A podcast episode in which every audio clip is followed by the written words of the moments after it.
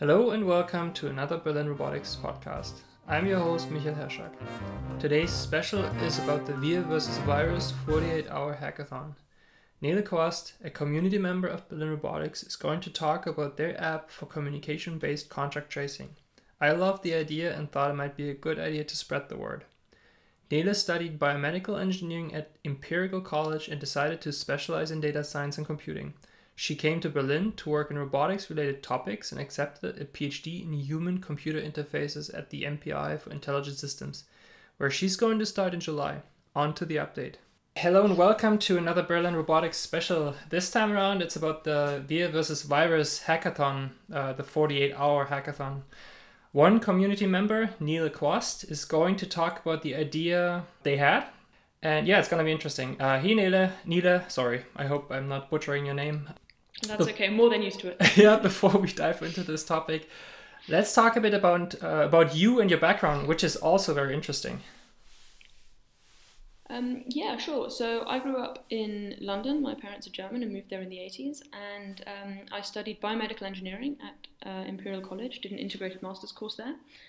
Um, and decided in my last two years, uh, because biomedical engineering is uh, a very general degree, general engineering is taught, um, and in my last two years, I decided to specialize more in data science and uh, computing, um, and worked on some simulation projects in my last year. You live in Berlin at the moment. Yes, that's correct. Since uh, November. You live here by choice, or how did like what happened? Yeah, absolutely by choice. Um, so um, I was actually already like after I'd finished school, I sort of had always felt quite drawn to Berlin and um, always enjoyed the trips I'd had out here and thought it would be a really fun thing to live out here for a while. Um, after finishing my degree, I was offered a PhD and decided quite last minute that uh, it wasn't the right fit for me. Um, and then thought, what is it that I really want to do? And so I thought, um, I wanted to develop my computing skills and robotic skills, and I also wanted to live in Berlin for a while. So I did a bit of Googling and um, found Gestalt and decided to take on uh, a placement there and met you, among other things, and some fantastic colleagues, and have really enjoyed my time working here and living here in Berlin. Yeah. Are you still working with Gestalt, or is that over? Yeah, currently still still working with Gestalt ah, okay. at the moment. Yeah. Yeah. Um, uh, because um, since there's so much home office, no, I don't really know who's still there or not. Yes, it's true. Um, so I am, uh, yeah, at present uh, due to start a PhD somewhere else in July anyway. Um, so at the moment, yeah, it's looking like my time at Gestalt Robotics uh, will come to an end soon. Yeah. Okay. Um, so we chatted a little bit about the uh, the hackathon, and when it started, uh, you had this idea uh, that you told me about, and uh, maybe you can just dive into this idea that you guys had and you're still working on because I think it's great, and I also see other larger corporations working on it. Uh, but just tell me about it. What is it? What do you what What is it that you're trying to solve? Um, so essentially, when the um, coronavirus crisis started, um, I was following it in the press, and uh, as as a lot of people were, and was particularly interested in how the contact tracing was happening and whether it was possible to mitigate that. So the contact tracing, up until now, has been happening, at least in Europe, has been very very manual with people sort of physically trying to follow up um, other people and, and, ask them who have you been in touch with. Um, and so it occurred to me that nowadays, with everyone or some like such a large proportion of the population carrying smartphones, um, it should be possible to do automated um, contact tracing and thereby essentially be able to halt uh, or at least suppress and slow down the pandemic in a very specific way. Um, preventing things like sort of these general lockdowns that we're that we're currently in. Potentially, it has the potential to do that. Um, and so I sort of, this was about mid February, and then I floated the idea with sort of some colleagues and friends to sort of see how people would respond. And um, found that a huge concern, and rightly a huge concern, was um, the privacy uh, component. So, how, if all your contacts are being traced and detailed, do we preserve the privacy of each user? Because the people you're in touch with, that's a very personal component of your life. You could essentially um, figure out if it's not done right, you could potentially figure out entire people's networks and movements, um, which is absolutely something we don't want. The problem is that there are places where these solutions might be implemented anyway, Um, and so the goal of um, I went into the hackathon with was to see if we could develop um, something that is privacy preserving um, by being anonymous and ideally decentralized so that no one has to share their contact information with a central server. So no one has to trust a server anywhere. Mm-hmm. When when you told me about the idea, I thought about it and um, I was like, hmm, that can't be that hard. And then once I got into the details, into the nitty gritties, it's like, holy shit, this is a whole graph and a whole history of where was I, who did I meet with, or who did I get got in contact with, how close was I, um, who is like how many, or better, yeah, how many people are working on this app right now? Well, um, that is a very difficult question to answer because there are so many different groups working on this stuff. I would say that there are apps that have already been released. One of the first ones was the one that Singapore, uh, the Singaporean government supported, Mhm. um, and and helped develop. Then I think um, in Austria there's something running. Um, I think the Italians are working on something. There's at least a few groups in Germany, some of them from the hackathon, some of them independent from the hackathon, working on things. There are academic circles working on it. There's groups in Stanford. Um, and in the States, there's a couple of groups working on it. I would be extremely surprised if there aren't also very closed door solutions being developed by companies. Um, there, this is, a, this is a really um, busy field. I mean, everything's buzzing. I read about um, new solutions. People are sending me new protocols um, for, for different, similar but different um, solutions and teams all the time. Um, it's it's very difficult to stay on top of. I think, um, which is why we've sort of tried to refocus on. Um, creating a uniform standard. So one thing that is really striking is that if you look at these solutions, if you set a couple of these priorities, you know, decentralized, anonymous, encrypted, um, and you want to not rely on GPS data, which can be unreliable for this kind of close proximity tracing anyway, and switch instead to Bluetooth data uh, or Bluetooth communication, there's actually not the, there's not as much variation in the different protocols as you would think um, because of sort of the hardware and the decentralization limitations. Um, so the approaches typically are not very different. Um, they're not that hard to merge or attempt to unify. Um, yeah. So my my original question was more geared towards uh, your team. The, how many people are currently working with your team?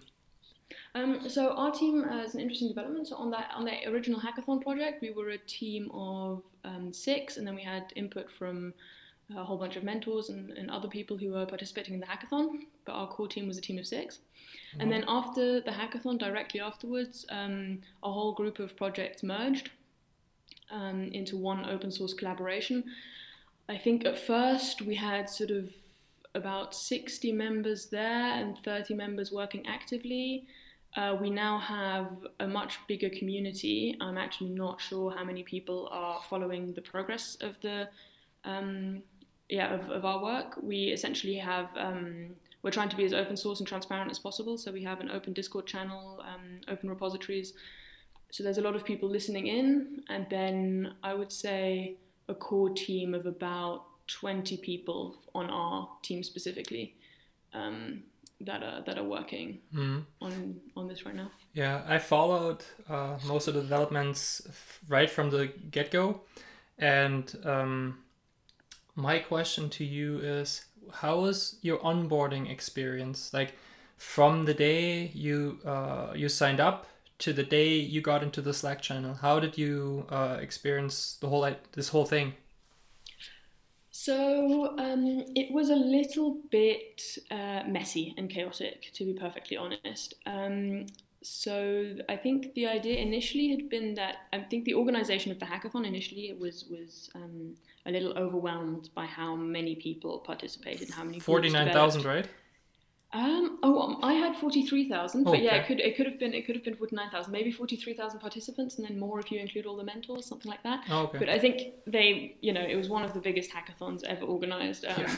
There were there were memes about um, there's some very funny memes on like you know people adding you know just casually adding fifty thousand people to one Slack uh, server. you know, um, it was uh, it was a it was a pretty intense process, and I think um, while they were delighted by the um, yeah the amount of engagement that they got, I think it made it very very difficult to sort of organize really. So it was a very natural and self-directed process. Um, the our onboarding of our team, so our, our initial sort of merging into a larger group happened um, on the original uh, Slack server when I got a message from one of the people I'd been in touch with over the course of the hackathon who had been working with a couple of teams and he said it looks like there's a collaboration going on here I think it would be really cool if you guys took a look and were interested and uh, and joined that perhaps and um, so that's pretty much what we did. We had a look, um, and then there were some some differences of opinion, as there always will be, uh, especially in such early stages when um, you know the protocols were still uh, in very much in draft phase. Um, yeah, so the, the, the initial process was a little bit um, tricky, admittedly, to hmm. to get together. Okay, so the whole process that I saw was uh, people submitted their ideas. Um, the commit the WIR versus uh, WIR versus virus um, committee went through the submissions.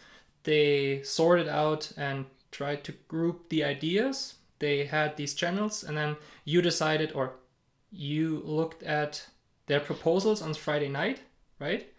And you decided to go into a specific Slack channel, and then how how did the people come together? Like who was guiding all these efforts?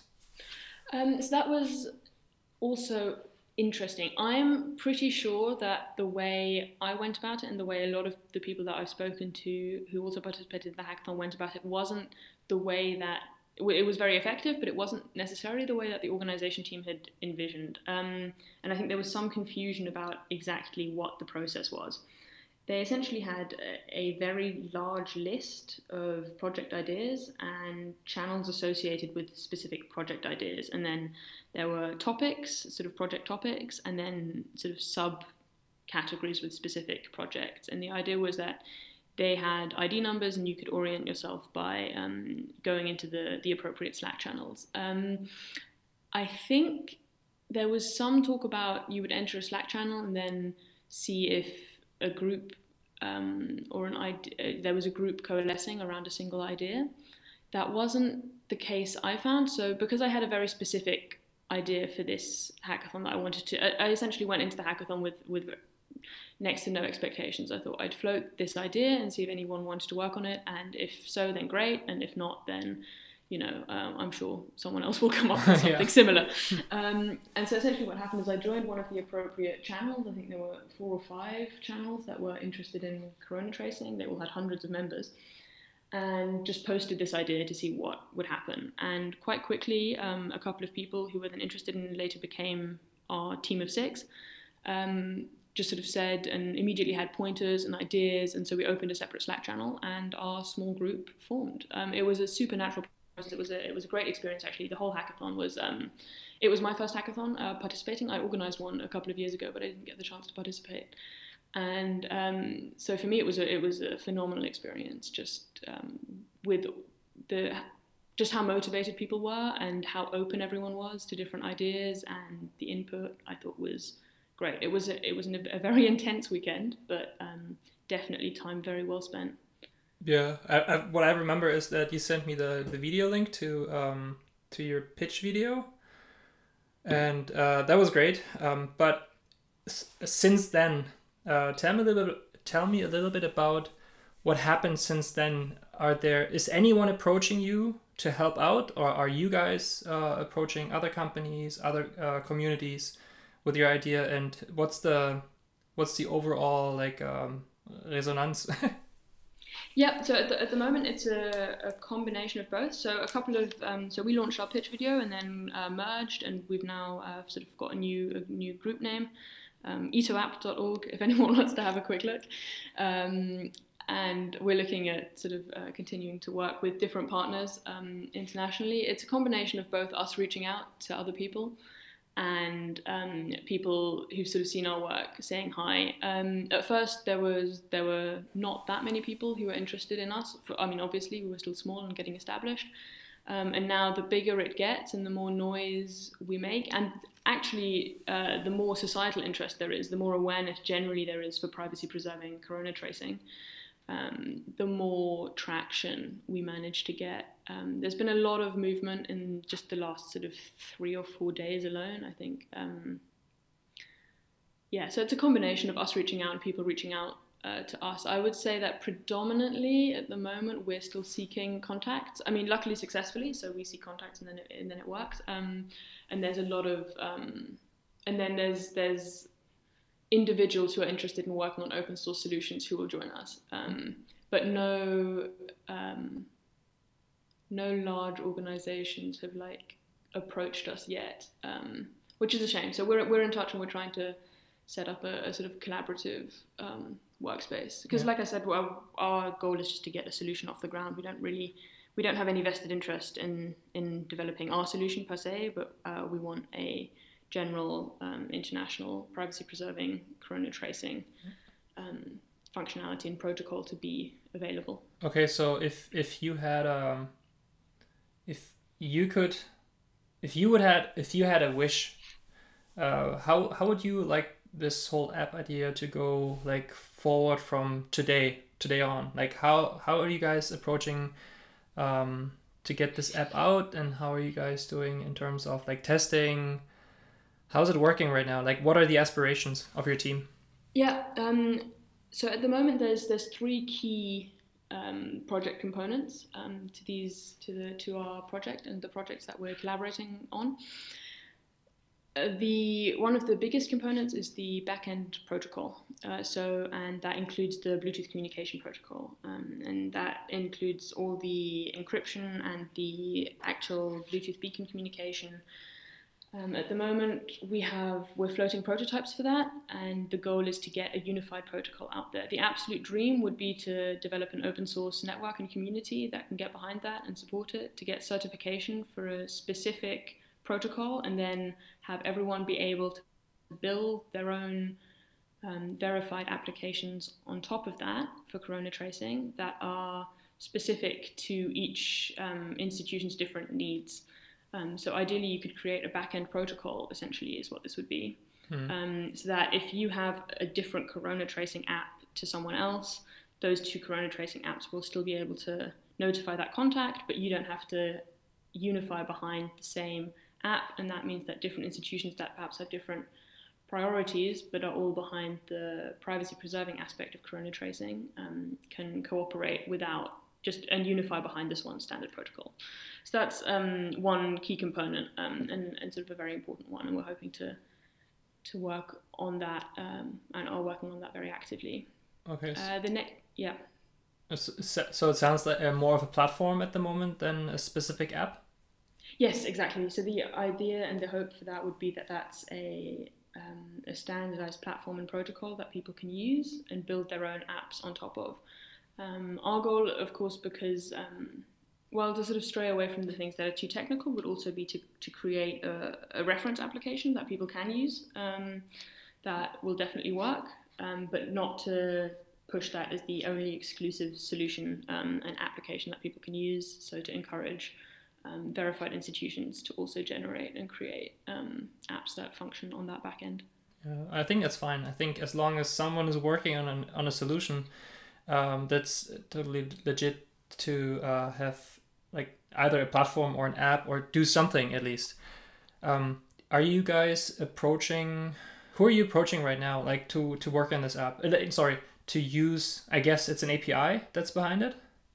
Uh, yeah, we're looking at either creating. At the moment, we're looking at creating sort of a standardized protocol, and then to build an API that people can use. Okay. Yeah, that's based on that protocol exactly. Yeah. Okay, and then uh, who are you talking to at the moment to to use this app or to use your platform? Uh, so at the moment, actually, in terms of uh, uses, we have ideas of the people that we want to approach, but we want to be sure that we have um, we have a protocol that we can 100% get behind, and that we can also apply for certification with. Uh, before moving on to getting people to use the app. I think at the moment our focus is to develop our own front end application as a reference, um, and then to encourage the use of that, and then to communicate with others um, who are interested in that at a slightly later stage. At the moment, things are still very much in flux. Um, so all in the pipeline, but we're not concretely in touch with anyone yet to develop their app on top of our um, API. Hmm. Um, and you, something that was exciting, is uh, the piece by Arte on Sunday. Is this still airing? Uh, yeah, I think uh, I'm not sure. I've not checked into the channels in, in a little bit, but Yeah. um, that should be happening. There should be a. Um, uh, we've got some people from our team who are uh, doing a video interview with Arte uh, today. At least it's being filmed today. I'm Okay. not quite sure on release, but we'll know more later. Hopefully, yeah, very exciting. Okay. And now, who are basically uh, the front runner of, like in, in, in Germany at the moment is the RKI, RKI. Um, have they, are they in touch with you guys to to see what they can do? Are you in touch with them? Uh, so we're trying to open any channel of collaborative uh, communication that we can. Um, the RKI, we have, we're struggling to get very open lines of communication. We know that they're working with um, uh, the PEP PT project, which also exists, um, and we're trying to open lines of communication generally with them. At the moment, we're not sure what their latest sort of status is. I think we have some members of our team who are in touch, but I'm not sure anything um, concrete has come out of that yet. But we're definitely looking into it and working on it um, as actively as we can because we want to create an open source and collaborative solution that as many institutions and people can get behind as possible. How much time are you guys spending currently on, on this app, like your team members and you? How much time goes into this development? Um, it's it's a lot of it's a lot of time. Um, I think yeah, I think yesterday was pretty much uh, every waking hour. Um, it's a, yeah, it's a lot of time. It's a lot of it's a lot of effort, but it's it's a hugely motivated team. I think there's it's rare that you get um, such a um, such a a cause to unify behind. I mean, there's no question that this is something that's needed. Um, and and something that could could really help essentially save lives and Mm. that's um, yeah it's it's uh, it's a very noble cause and I think that's what that's what people bear in mind and keeps people motivated Yeah. but yeah it's not it's it's a lot of to and fro there's ups and downs um, yeah it's an interesting roller coaster ride for the project to be sure to be sure Okay, I, I hope you guys have enough power to like continue this work on a solution, and I hope that you find someone uh, to cooperate with. Um, I hope that there are companies open to to uh, like collaboration or at least take on team members and then have them work on their solution, which is basically the same thing and should help everyone. Um, Nela, thanks very much. Uh, it was a great talk, and I think um, I should let you back to to work. yeah thank you very much it was uh, great talking to you Uh, hang on.